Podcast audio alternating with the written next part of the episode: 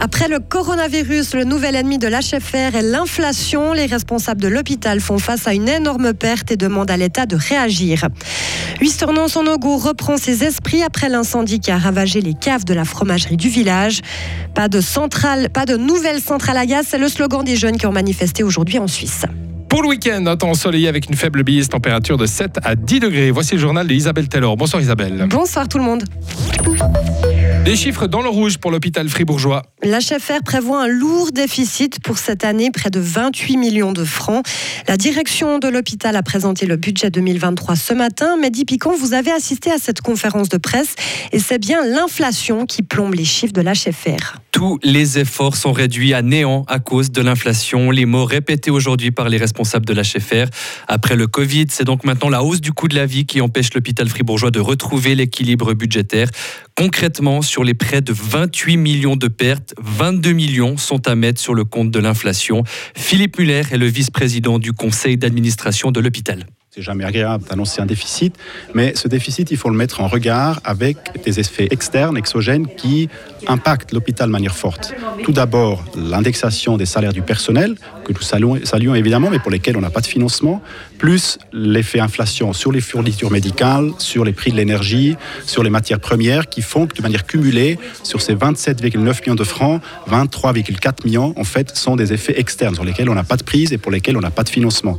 Donc si on enlevait, évidemment c'est virtuel, mais quand même c'est important, ce montant-là, on aurait un déficit de 4,5 millions de francs pour l'année en cours, alors que l'année passée, on avait fait un budget avec un déficit de 15,7 millions de francs.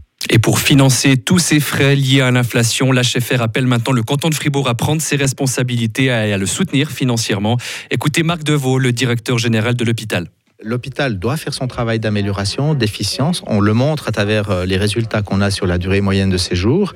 Maintenant, bien évidemment, on est content que l'indexation euh, des salaires euh, est appréciée par le personnel, mais nous, on ne peut pas agir sur les tarifs. Donc, il faut que l'État nous aide sur ces éléments-là. Concrètement, une aide financière de l'État, c'est ce que vous attendez? Oui, aussi. Alors, on est prêt à être audité tout ce qu'il faut, le nombre de fois qu'il faut, mais il faut, sur ces éléments-là, on n'a pas de prise et ce serait bien que l'État puisse nous aider sur ces éléments-là.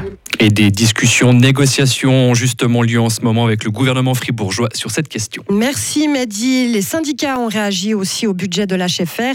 Le SSP et la FEDE demandent aussi à l'État de Fribourg de mettre davantage la main au porte-monnaie pour son hôpital. Du brouillard se mêlant à des fumées noires et grisâtres. En fin de matinée, l'ambiance était toujours particulière à Wisternon-Sanogo, aux alentours du bâtiment qui a pris feu hier.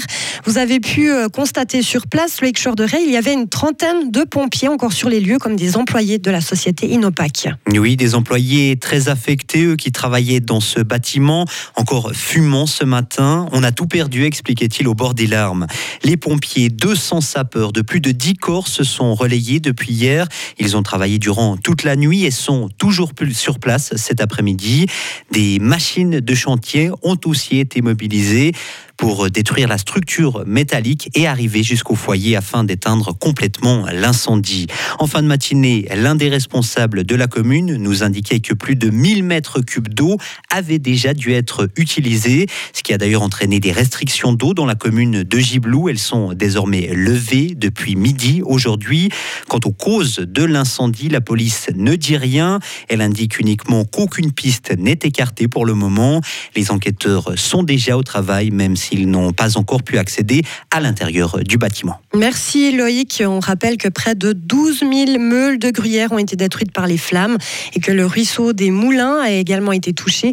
Des mousses d'incendie ont atteint le cours d'eau et des poissons ont péri. Des jeunes ont manifesté dans toute la Suisse pour bannir au plus vite les énergies fossiles. Ils ont répondu aujourd'hui à l'appel de la grève mondiale pour le climat. Ils dénoncent la gestion de la crise énergétique par le Conseil fédéral et demandent un moratoire sur l'exploitation des centrales à énergie fossile. Pour Corentin Motet de la grève du climat Vaud, il ne faut pas miser sur le gaz pour la transition énergétique plutôt utiliser la réduction de la consommation d'énergie, c'est beaucoup plus euh, la direction à aller et en même temps développer des panneaux solaires, des choses comme ça, et quand même avancer en effet pour avoir plus d'énergie renouvelable, en attendant pas remplir le trou avec des énergies fossiles qui vont être construites, c'est un investissement majeur, ensuite c'est presque sûr les entreprises vont vouloir continuer à les utiliser. Les limites planétaires un peu nous interdisent de faire ça, c'est donc vraiment... Euh, aller à l'encontre de ce qui serait bien pour euh, nos générations futures et pour notre futur. La grève du climat demande aussi une transition plus rapide vers les énergies renouvelables, une augmentation des rénovations de bâtiments et des transports publics bon marché. La police cantonale bernoise a démantelé un trafic de drogue en ligne brassant des millions de francs. Sept personnes, trois exploitants de plateformes de vente et quatre mules devront passer devant la justice. La police a recueilli des indices indiquant que des drogues étaient vendues par le biais du système de messagerie Telegram. Une fois le paiement en bitcoin effectué, l'auteur envoyait les produits aux acheteurs domiciliés en Suisse, mais aussi en Europe et sur d'autres continents. Retrouvez toute l'info sur frappe et frappe.ch.